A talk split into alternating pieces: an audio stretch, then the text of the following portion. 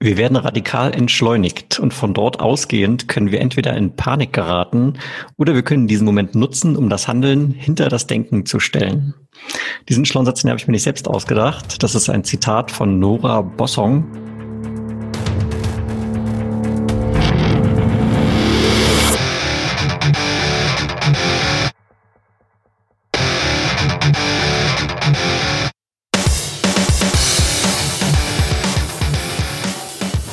bin Tim. Ich bin immer noch der Jan und zusammen machen wir Sales Excellence. Das ist dein Podcast für Software, B2B-Vertrieb und Pre-Sales. Wir glauben an einen strategischen, mehrwert- und kundenzentrierten Vertriebsansatz. Mit unserem Wissen und unserer Erfahrung möchten wir dir zu neuer Inspiration und mehr Erfolg in deinem Vertriebsalltag verhelfen. Und somit herzlich willkommen, liebe Hörer, zu einer weiteren Folge. Und äh, an dieser Stelle sei vielleicht gesagt, eine Spezialepisode. Wir haben äh, wieder mal einen Gast bei uns, einen Wiederholungstäter in diesem Fall. Wir ähm, wollten an dieser Stelle nochmal den, den Dieter einladen. Den Dieter hatten wir in der Folge 23 zu Gast und dort ging es ja um den Challenger Sales. Das ist ein Zufall gewesen in dem Fall, weil der Challenger Sales, wie wir in der Folge, in die ihr gerne nochmal reinhören könnt, besprochen haben, eine Vertriebsmythologie ist, die im Rahmen der Finanzkrise 2008, 2009 ja entstanden ist. Wir sind jetzt aktuell. Und daher ist es auch ein bisschen eine Sonderepisode. Ähm, wir sind in einer speziellen Situation, ihr wisst alle, wovon ich rede.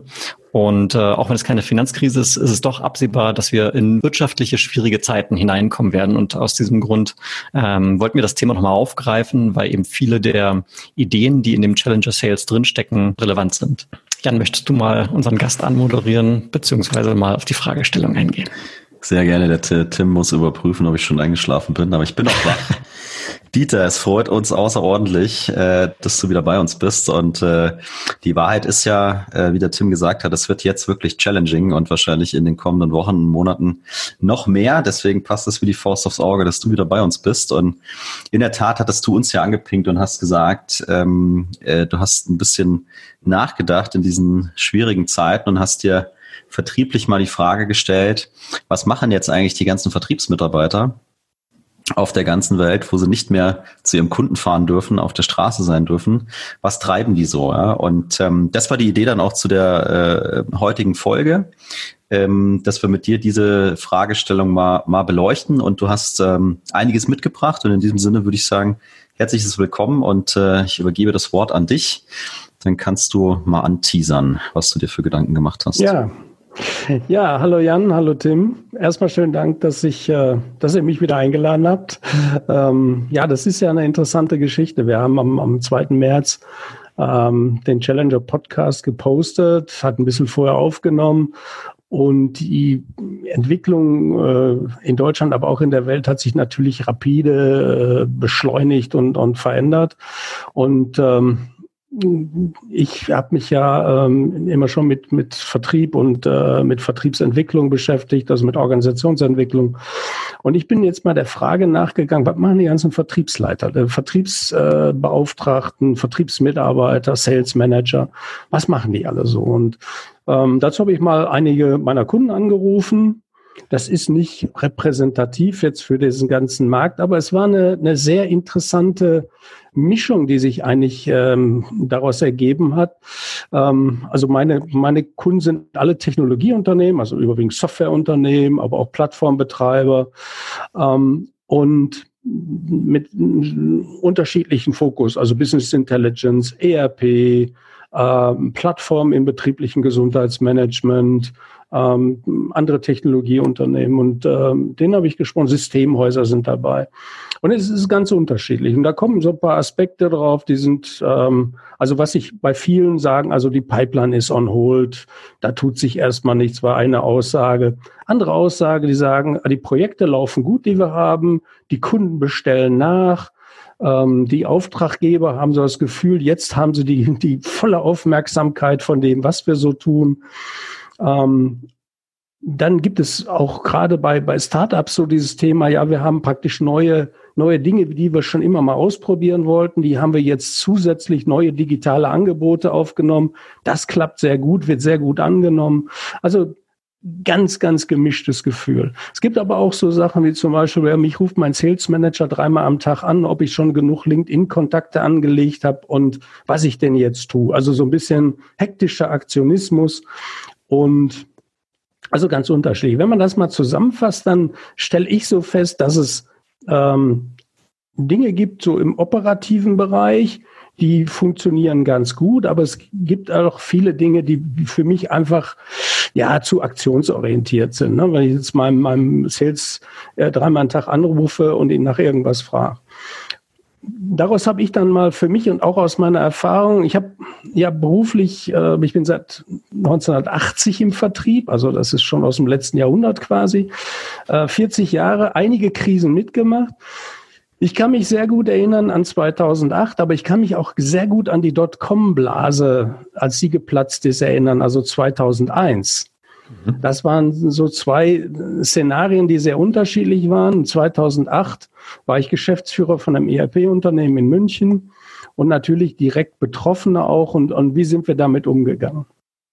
Und ich würde so ein paar, ein paar Themen gerne mal ähm, kommunizieren und sagen, was, worauf kommt es eigentlich an und worauf sollten die Vertriebsmitarbeiter, aber auch die Vertriebsmanager, was sind eigentlich jetzt die Zeiten, die man tun sollte?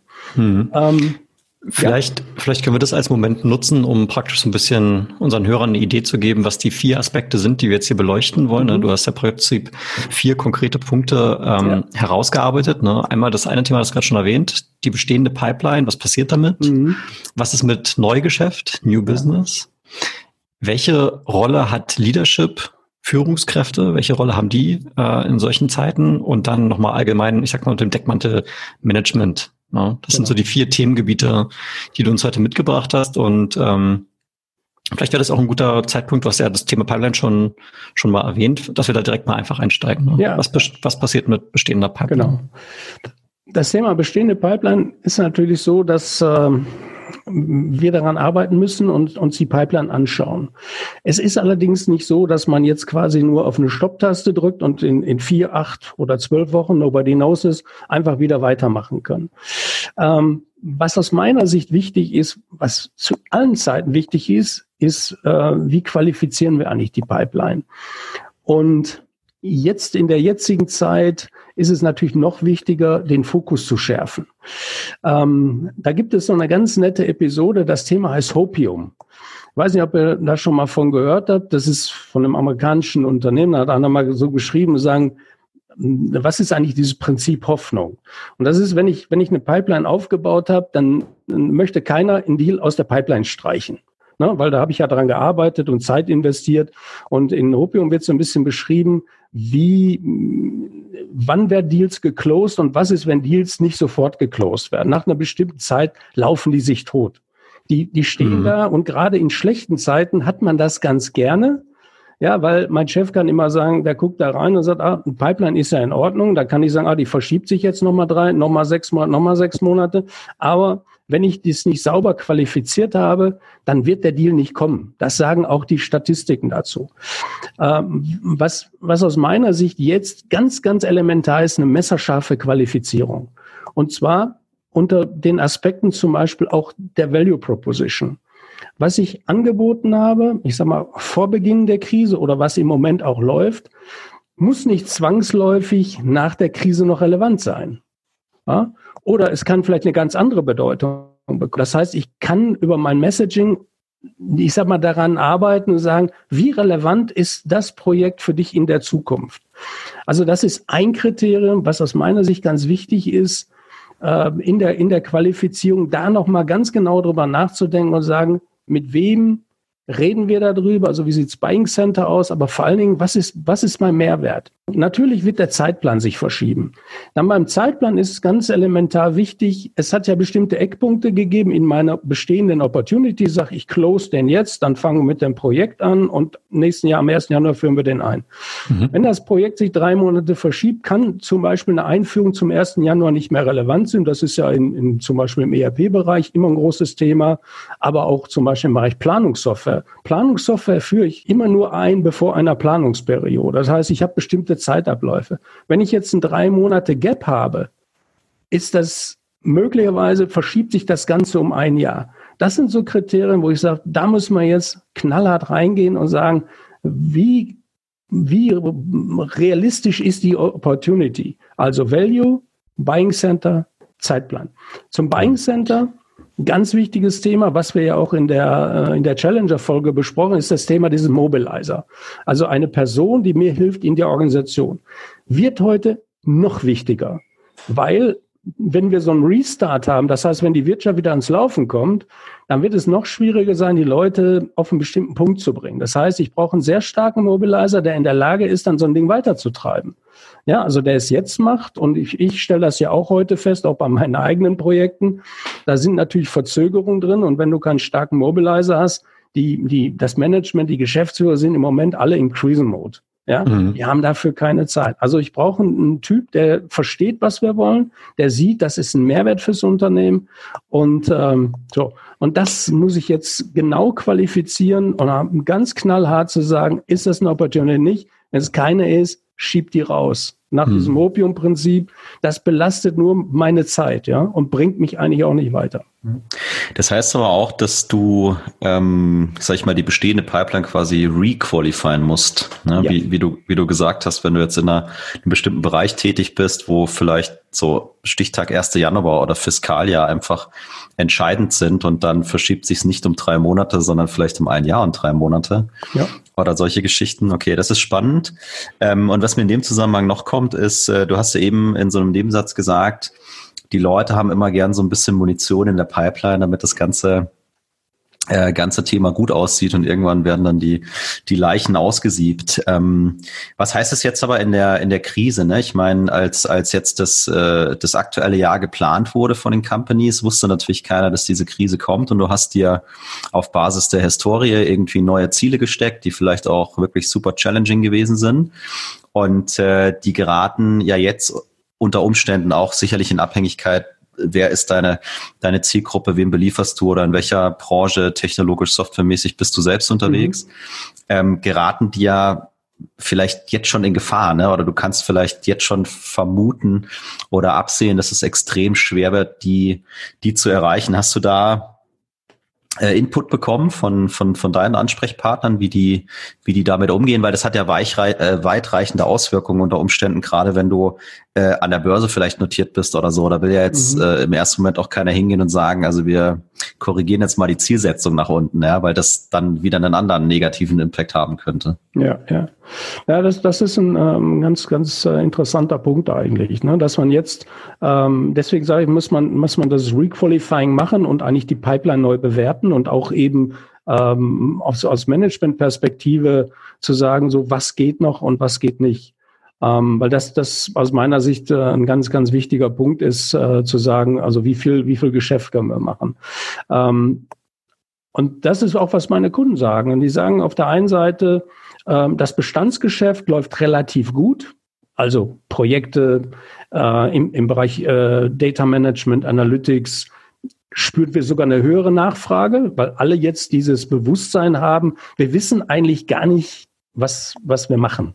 Das ist mal ganz hammerhart. Und gerade Unternehmen, die sehr, ich sag mal, Excel-basiert planen und, und steuern, haben natürlich heute ein Thema. Ne? Das ist einfach, also, wenn man, wir kommen später nochmal zu so einem Thema wie Szenariobildung oder so. Das, dazu brauche ich natürlich gute Instrumente.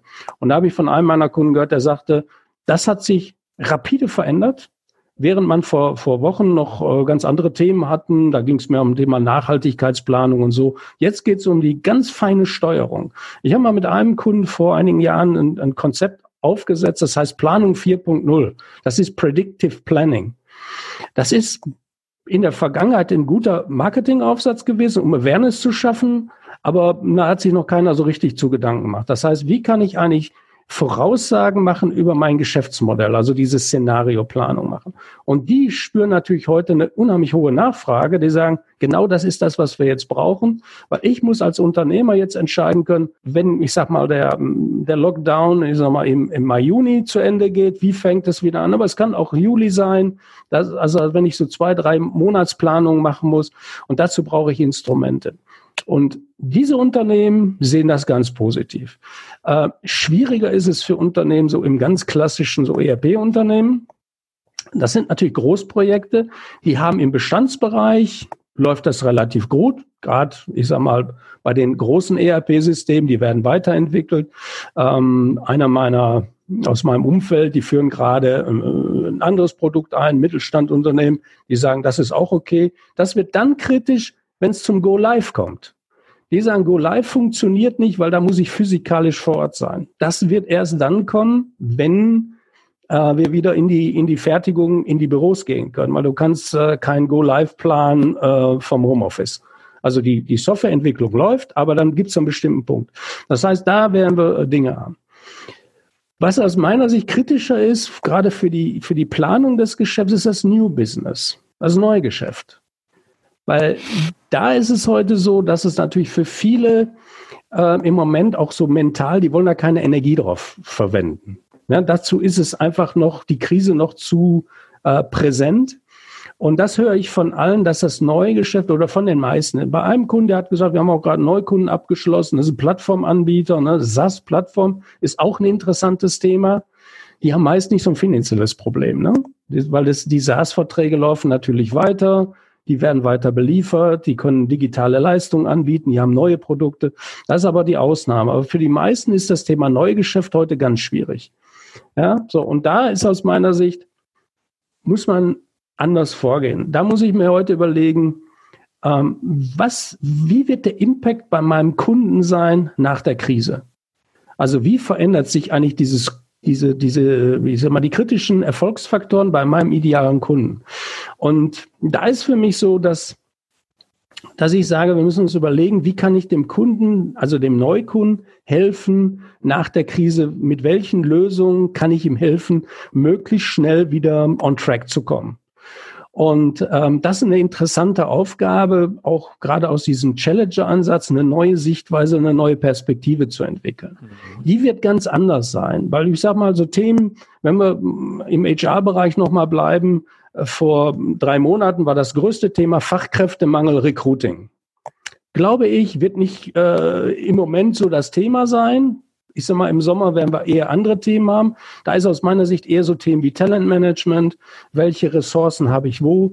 Wie kann ich möglichst schnell wieder, ich sag mal, den, den Restart machen? Also, ja. das sind für mich im Bereich des Neubusiness wirklich zu überlegen, wie muss ich eigentlich, äh, wie, welche Einflussfaktoren hat das auf meine idealen Kunden und we, was sind deren Challenges, wie können wir da helfen? Hm.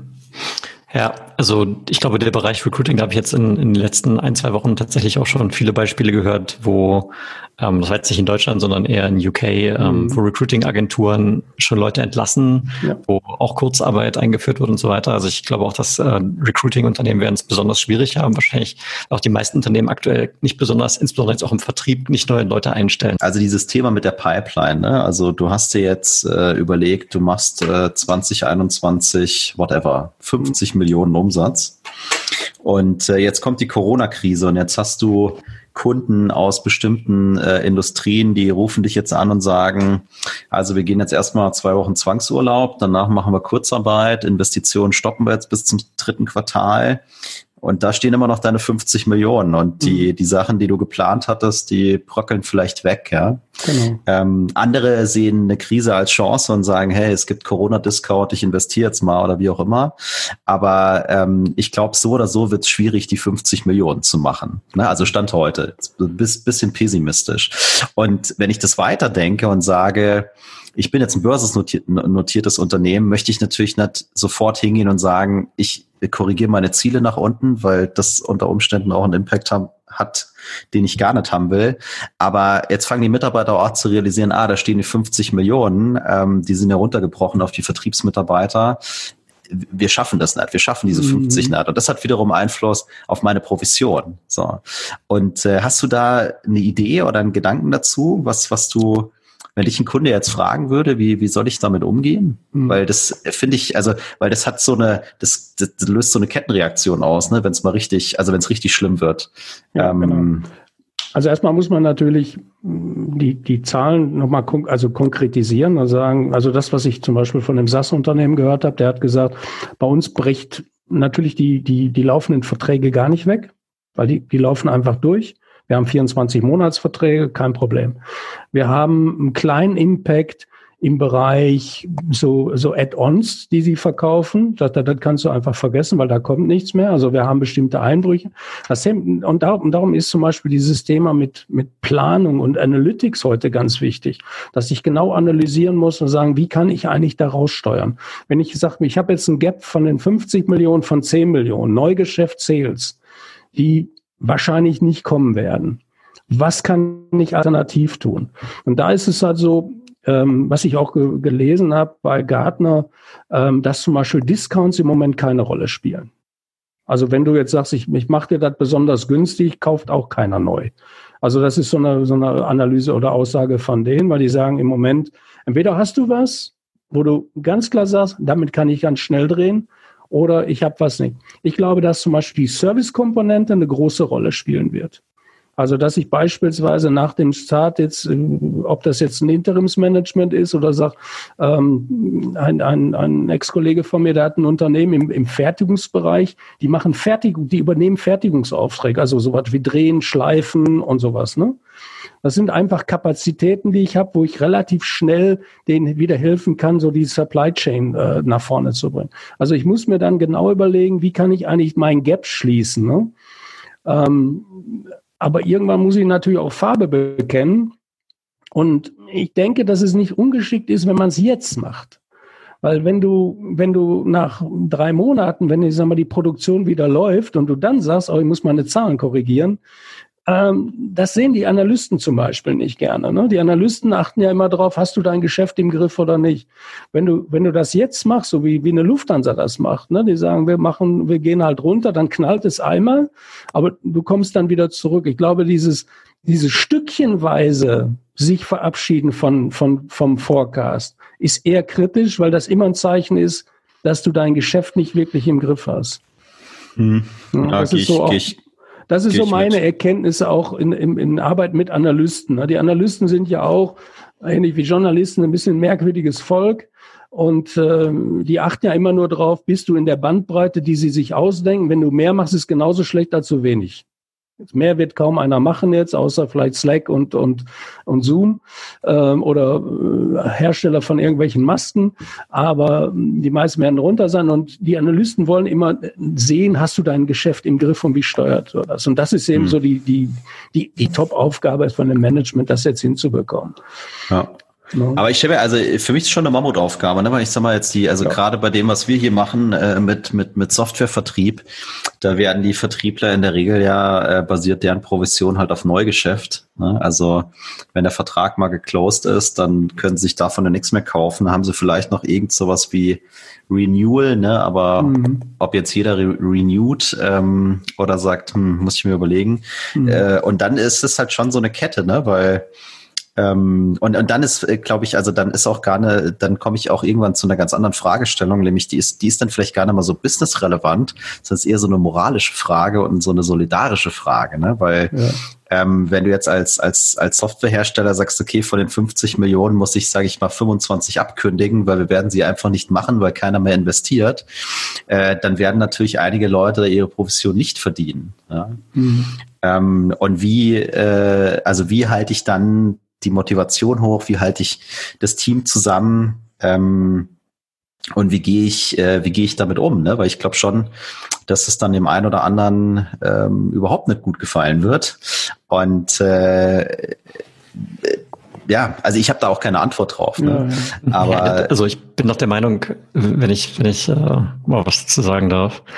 Ähm, da, da, da, da, gibt, da gibt's, da gibt's auch einfach keine Antwort drauf, weil ich meine, was kannst du jetzt, was kannst du jetzt tun? Ne? Ich meine, ähm, das Unternehmen wird weniger Umsätze fahren, wird die Gewinne werden runtergehen und dementsprechend ist natürlich auch die die Liquidität äh, beeinflusst und daraus werden ja Mitarbeitergehälter und variable Vergütung bezahlt. Und ähm, ja, richtig, richtig. Das und die Situation, es ist ja jedem bewusst, dass es gerade mit den Ausnahmen, die der Dieter gerade genannt hat, geht's ja jedem Unternehmen äh, so, dass dass da negative oder dass es Einbußen Alternativen geben wird. Und das wird jeder Mitarbeiter auch verstehen. Mhm. Es ist ja nicht so, dass ich heute für Microsoft arbeite. Microsoft macht heute vielleicht nicht mehr so viel Umsatz, wobei schlechtes Beispiel, weil die machen Teams. Ich sage jetzt mal Oracle. So, mhm. äh, Oracle wird es vielleicht schlechter gehen. Äh, dann gehe ich jetzt mal statt zu Oracle gehe ich zu IBM, weil da ist die Welt wieder schöner. Nee, die haben ja genau dieselben Probleme. Das heißt, ich habe ja auch gar keinen, ich als Mitarbeiter habe ja gar keinen Hebel zu sagen, oh, ich will jetzt aber meine Provision bekommen oder mhm. senke mal bitte meine Quote ab, damit ich meine meine 100% Zielerfüllung trotzdem mhm. schaffe.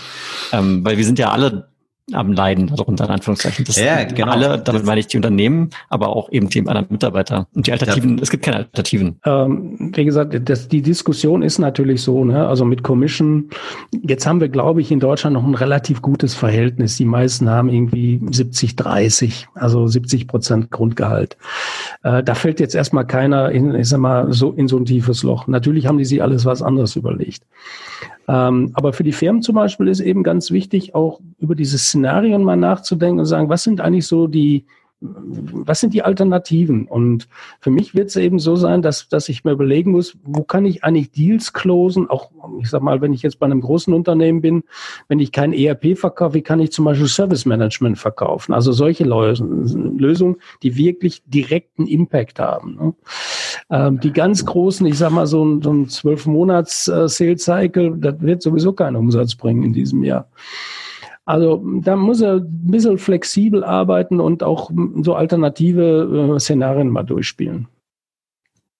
Ja, ich also, glaube auch, das, das wichtig, ne? ich glaube, das, was der Tim gesagt hat, äh, also das wäre momentan ja auch gar nicht so einfach, dass du sagst, ich gehe jetzt mal woanders hin, ne? weil mhm. ähm, die ja Hiring auch so ein bisschen stoppen, weil HR auch gerade ganz andere Probleme hat. Genau. Ähm, aber äh, trotzdem eine spannende Diskussion, ne? weil ähm, mhm. natürlich würdest du sagen, rational müsste das schon jeder verstehen. Ähm, und äh, ich glaube, in der Softwarebranche allgemein geht's uns noch gut. Ne? Also ja. Äh, da ist jetzt auch wenig die Rede irgendwie von sowas wie Zwangsurlaub oder Kurzarbeit oder sonst mhm. irgendwas. Ne? Ich meine, Restaurantbesitzer wollte ich jetzt keiner sein. Die haben da ganz andere Themen. Also ja, wir allen, denen ich erleben. gesprochen habe, da war nie das Thema äh, Kurzarbeit und nie das Thema, ähm, wir, wir entlassen Leute. Also hier in Deutschland, ne? mit denen mhm. ich gesprochen habe. Und das sind unterschiedliche Unternehmen. Die Softwareleute haben jetzt im Moment nicht so das Thema. Ne? Das Einzige ist eben das mit dem Neugeschäft, weil das ist C. Und äh, wir werden dieser Anteil vom Bestandsgeschäft, ähm, der, der wird sich wahrscheinlich erhöhen, also das Verhältnis Bestandsgeschäft zu Neugeschäft. Okay. Ja, verstanden. Ich würde noch mal ganz kurz auf dieses Thema eigentlich nochmal Hopium eingehen. Ich werde gar nicht groß auf rumreiten. Ich werde den Artikel mal in die Shownotes mit reinpacken. Ne? Ja. Ähm, was ich mal mitgenommen habe, ist Qualifizierung ist praktisch nochmal besonders wichtig bei bestehender Pipeline. Wenn ich in New Business gehe, muss ich ähm, auch mal überdenken, wie kann ich meinem Kunden, wenn wir jetzt mal mhm. hoffentlich bald aus dieser, aus dieser Situation herauskommen, ähm, helfen, wieder durchzustarten. Äh, das sind die neuen Fragen, die ich mir stellen muss. Okay. Ja, also vielleicht noch zu dem New Business noch ein Thema, was, was ähm, für mich relevant wird zum Thema Buying Center. Das heißt, wenn ich, wenn ich meinen mein Kunden analysiere und sage, mit welchen Personen spreche ich denn da, dann, dann gibt es, ähm, ich sage mal, wenn ich ein, ein Startup bin und ein neues Produkt, dann schaue ich immer, wer sind, wer sind so die Early Adapters? Ne? Also wo sind die Leute, die bereit sind, auch mal ein Risiko einzugehen? Ich würde jetzt nach der Krise auch wieder auf solche Unternehmen schauen und sagen, wo sind die, die innovativen Firmen, die jetzt sagen, wir müssen jetzt schnell was machen, die auch die Chance sehen, zum Beispiel im Bereich Digitalisierung jetzt was zu verändern. Also das wird für mich in der Qualifizierung eines Buying Centers immer wichtig, dass sie sagen, ähm, sprechen wir eigentlich mit Unternehmen, die, die sehr schnell sind, sehr fortschrittlich sind, die auch sagen, okay, ich kann mein Geschäftsmodell hier verbessern durch digitale Lösungen. Äh, als wenn ich sage mal eher in so traditionellen Unternehmen. Ich glaube, dass, dass das Thema Serviceorientierung wird auch ein großes Thema sein. Also weil alle wollen möglichst schnell wieder on track. Das heißt, da muss ich mir überlegen, wie kann ich eigentlich den, den Kunden da helfen? Und da ist für mich dieses Thema äh, Buying Center, auch da ist mal zu qualifizieren und sagen, mit wem spreche ich am besten? Wer sind eigentlich so die Treiber? Ja, und ähm, das ist so im Bereich des, des New Business noch so ein äh, wichtiges Thema. Ja, Du hast ja auch vollkommen zu Recht ähm, in, in deinen Notizen, die du uns vorher geschickt hast, auch noch angemerkt, dass es, ähm, dass diese Fragen jetzt nicht nur alleine sich im Vertrieb zu stellen sind, sondern durchaus unternehmerisch, insbesondere auch vom Marketing. Vielleicht muss ich mhm. auch die Ansprache zum Kunden jetzt äh, mal verändern. Ähm, und wir haben ja schon häufig auch in der Folge mit dem mit dem Christian Weißbrot darüber gesprochen. Vertrieb und Marketing sollten stark Hand in Hand gehen ja, und jetzt ja. jetzt mehr denn je. Und äh, dazu gehört natürlich auch sowas wie Produktmanagement beziehungsweise insgesamt die Führungsebene, ne, die genau. dort im, im Einklang ähm, den, ich sag mal so einen Go-to-Market-Ansatz im Prinzip ähm, vielleicht mal sich hinterfragen darf. Mhm, genau, das ist jetzt eigentlich eine gute Zeit. Ne? Das ist auch, bevor die Leute jetzt äh, ganzen Tag Nachrichten lesen, was alles schlecht ist. Ich bin ja eher ein Optimist und ein positiver Mensch und sage, Mensch, lass uns mal eine, eine, eine Videokonferenz zu dem Thema machen. Wie stellen wir uns eigentlich auf? Und wenn man hier mal die vier Leute das empfehle ich grundsätzlich immer, dass man mal diese Teams mal zusammenbringt, weil jeder hat äh, eine gute Idee. Und äh, aber das wird einfach noch wichtiger, ne? dass man da sich einbringt und sagt, so wie kann man mal über eine Videokonferenz mal schnell so ein Thema äh, schalten. Ne? Also um, um einfach auch unsere Messages zu verändern. Mhm. Weil wenn ich heute noch sehe, dass ich sehe immer noch, ich sag mal ganz einfach, irgendwie ein Automobilhersteller macht Werbung für Olympia. Ja, ich meine, die werden dafür viel Geld bezahlt haben, aber wie wir alle wissen, findet Olympia nicht statt. Also brauche ich meine Autos mit dem Olympiasticker nicht promoten. Und das ist vermutlich auch so, dass viele sagen, ja, aber wir haben ja unsere Marketingpläne fertig und die müssen wir jetzt durchziehen. Wir müssen reagieren, wir müssen, wir sind agil sein. Ja? Das heißt, wenn, wenn dann mal die, die vier, fünf Leute zusammensitzen und sagen, okay, was glaubst du denn, was nach der Krise das, was die da für ein Thema haben? Dann komme ich dahin. Also auch mal einfach im Team sowas entwickeln und nicht ja. im stillen Kämmerlein. Ne? Ja. Okay, und vielleicht ist es auch ein ganz guter Übergang zum, zum dritten Punkt. Also wir haben über bestehende Pipeline und mhm. Neugeschäft gesprochen und ähm, das, was du jetzt gerade auch zum Schluss gesagt hast, erfordert ja insbesondere auch Führungskompetenz. Ja. Ne? Und ähm, wie kann denn jetzt Führung, insbesondere auch im Vertrieb, was ist da wichtig? Mhm. Also das ähm, Management hat natürlich jetzt eine eine ganz, ganz andere oder eine, eine, ja, eine höhere Bedeutung, als es in der Vergangenheit war. Und äh, wenn ich das mal ein bisschen provokant sagen darf, jetzt ist Managementkompetenz gefragt. Und meine Erfahrung, gerade bei vielen Sales-Managern, ähm, die im Technologiebereich haben sich natürlich oft rekrutiert aus guten Verkäufern. Das äh, ist sicherlich auch kein großes Geheimnis und keine Wissenschaft. Ähm, so, aber die haben jetzt eine andere Aufgabe. Ne? Die haben jetzt auch eine, eine Führungsaufgabe. Und, und da muss man einfach sagen, egal welche, äh, welche Literatur ich gelesen habe jetzt aktuell oder welche Podcasts ich höre oder Webinare, äh, da geht, sagen alle, ihr müsst euch jetzt um eure Mitarbeiter kümmern. Und zwar in erster Linie um die Menschen. Ja, bevor ich jetzt nach, nach dem Umsatz oder nach dem Forecast frage, muss ich sagen, wie geht's dir, wie geht's deiner Familie? Bist du safe? Bist du äh, gesund? Kommst du mit dem Homeoffice klar? Weil da liest man natürlich jetzt auch ganz viel vom Psychologen über, was ich, alle möglichen Bereiche. Und ähm, das ist natürlich jetzt als, als Führungskraft ganz wichtig. Wie gehe ich damit um? Ich kenne sehr viele Unternehmen, also auch im Tech-Bereich, vor allem mittelständische Unternehmen, die mit Homeoffice immer ein Problem hatten in der Vergangenheit. Das ist, wenn man in großen Unternehmen arbeitet, dann ist das normal. Also ähm, ich arbeite schon sehr, sehr lange, äh, praktisch so. Äh, wir kennen Leute bei großen Softwareunternehmen, international arbeiten auch so. Aber der Mittelstand tut sich schwer. Das hat viel mit Vertrauen zu tun. Ne? Wer weiß, was die da machen? Ne? Wer weiß, dass die nicht jetzt die Spülmaschine ausräumen oder mit dem Hund spazieren gehen? So, da müssen wir jetzt mal einfach ein bisschen entspannter werden. Ja? Wir müssen einfach sagen, das funktioniert gut. Ich habe die Meinung und auch die Erfahrung, dass die Performance im Homeoffice besser ist als im Büro. Ja, es ist nämlich uns fehlt so ein bisschen die soziale Nähe. Jetzt haben wir ja die soziale Ferne. Also diese, diese soziale Nähe führt ja auch dazu, dass wir uns jeden äh, Montag über die Bundesliga unterhalten oder übers Golfspielen und übers Wetter und Skifahren. Jetzt, ich sage mal, im Homeoffice ist es immer schon anders gewesen. Das heißt, Leute im Homeoffice sind eigentlich relativ produktiv. Ja, so. Das weiß ich aber, dass das bei vielen Unternehmen ein Problem war und gerade bei Managern, die haben immer gerne ihre Leute da vor Ort und genau zu sehen, sind die da. Also das ist jetzt eine große Aufgabe, wirklich auf diese persönliche, auf die menschliche Komponente zu gehen. Das ist auch was äh, so allgemein das Thema ist. Das Zweite, mhm. was ich sage, ihr als Manager, natürlich muss man auch mal diese Performance Reviews machen. Nach, nach dem Umsatz fragen ist auch okay. Aber, aber was man eben nicht machen sollte, ist wirklich zu hinterfragen, so ungefähr, machst du denn das auch? Sitzt du jetzt acht Stunden da vor deinem Bildschirm oder so? Also das gibt es, ne? das finde ich eben nicht, das finde ich kontraproduktiv. Führt auch zu schlechter Stimmung. Die guten Unternehmen, mit denen ich gesprochen habe, die sagen, wir machen jeden Morgen um 9.30 Uhr machen wir ein Stand-up. Was wir sonst im Büro machen, machen wir jetzt online. Das heißt, ich, hab, ich schalte meine 15 Leute zusammen, wir machen, wir besprechen kurz, was der Tag ist und dann läuft der Tag. Das ist auch eine Vertrauensbasis, auf der wir arbeiten können. Das funktioniert ganz gut. Also, das ist Kommunikation ist key. Ne? Jetzt ganz, ganz wichtig. Vor allen Dingen ist wichtig zuzuhören. Wie, wie fühlt er sich? Wie geht's dem und so weiter. Ne? So, und man kann alles Mögliche machen. Ne? Ich habe schon gehört, dass Leute Geburtstag gefeiert haben im, aus dem Homeoffice mit allen. Jeder hat ein Glas Wein. Ähm, also die Dinge funktionieren eigentlich. Ne? Ich habe vor Jahren schon mal eine Weihnachtsfeier gemacht, international. Ne? Da äh, haben wir was sich alle da gesessen und wenn man nicht reisen konnte, das gab es schon zu jeder Zeit. Ne? Dann haben wir einfach mal so Dinge gemacht und sagen, jeder stellt sich seinen Tannenbaum auf den Tisch und so. Jetzt hoffen wir, dass das nicht so lange andauert.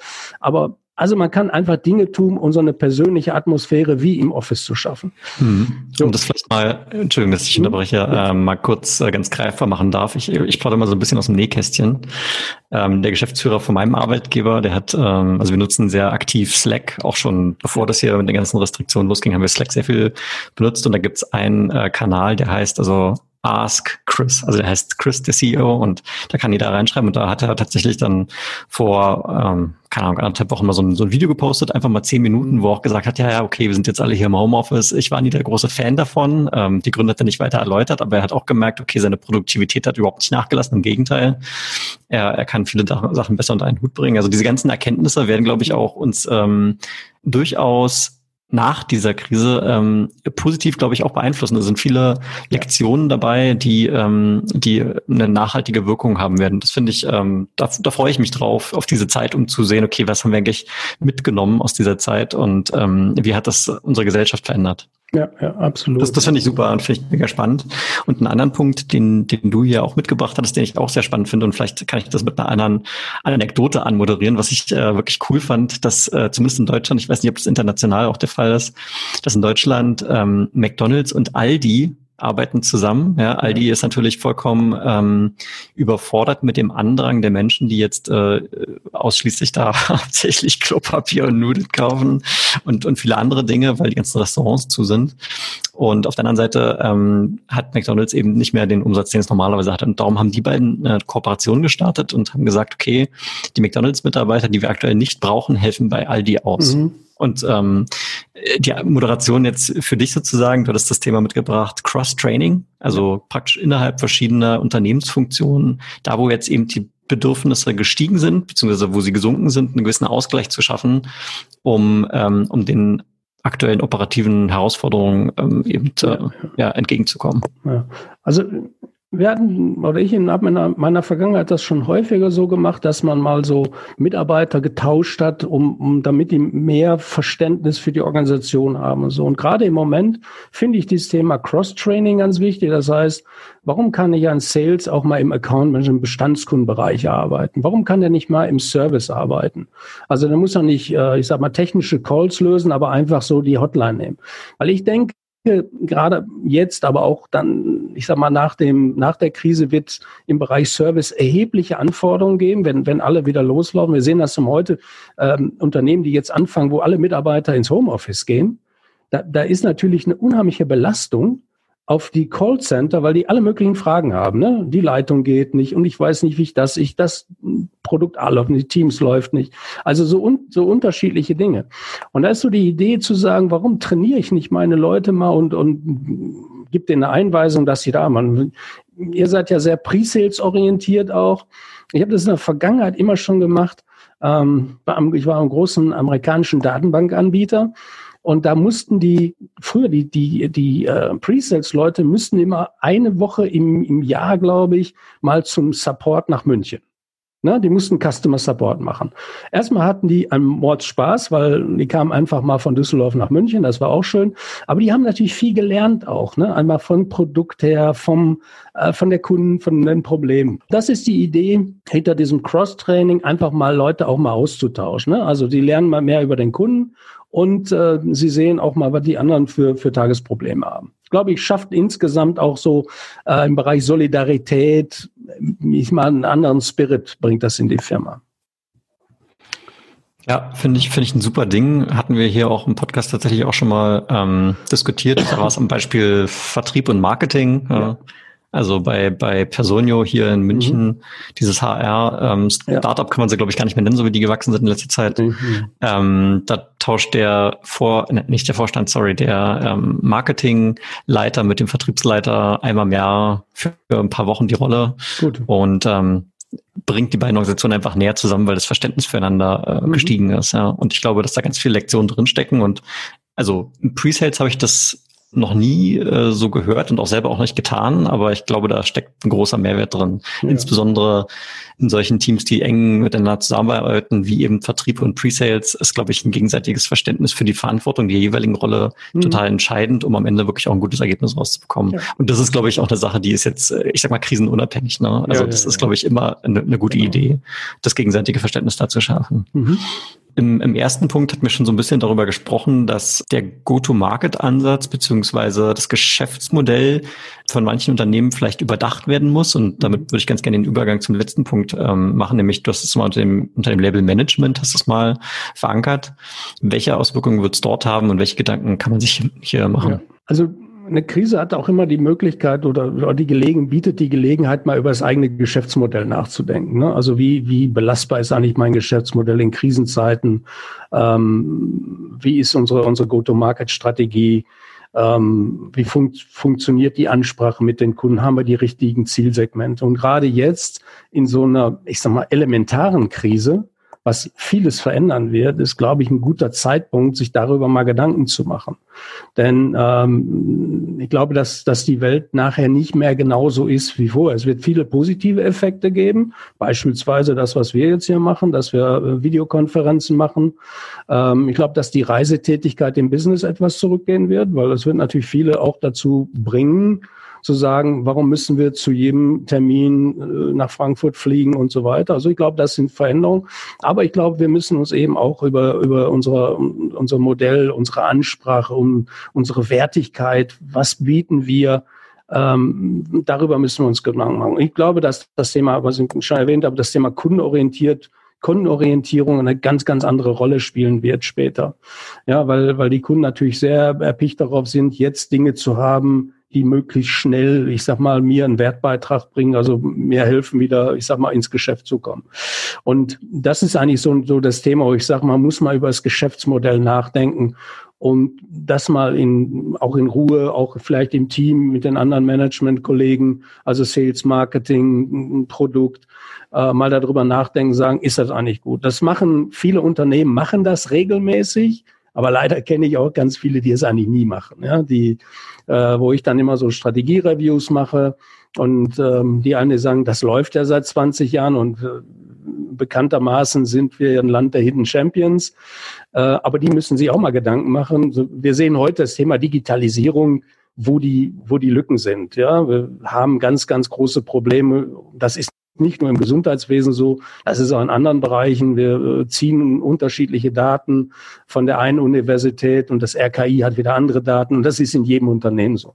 So, das heißt, ich empfehle einfach jetzt die Zeit zu nutzen, mal einfach mal sein eigenes Modell auf den Prüfstand zu stellen und sagen, okay, wo stehen wir da? Und gerade bei Technologieunternehmen halte ich das äh, für ganz wichtig, weil äh, welche Wertbeiträge können wir liefern? Ich glaube, dass das eine Riesenchance ist im Bereich Digitalisierung, die jetzt kommt.